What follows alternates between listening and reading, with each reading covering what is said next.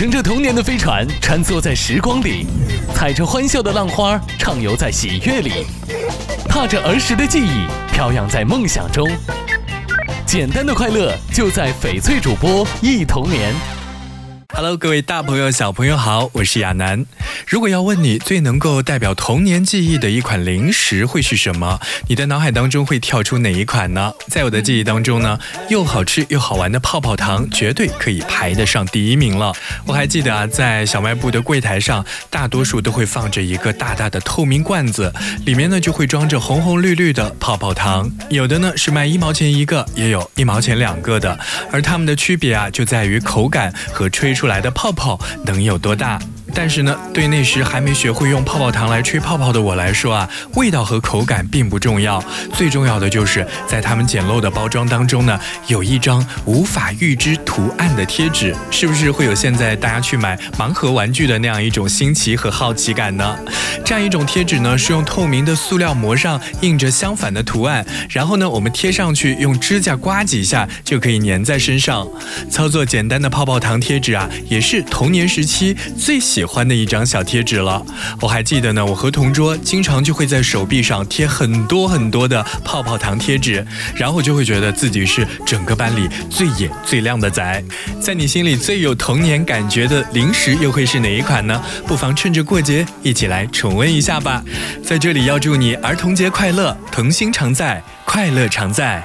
女孩不想看你受一样的伤害，所以学会你，一而再再而再三而再的错怪。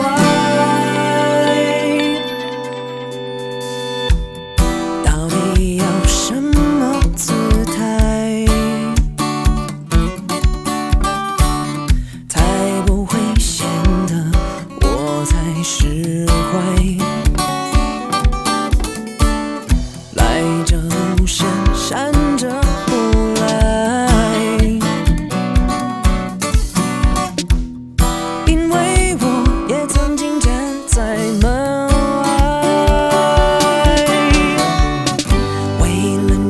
上山下海为了你掏空口袋。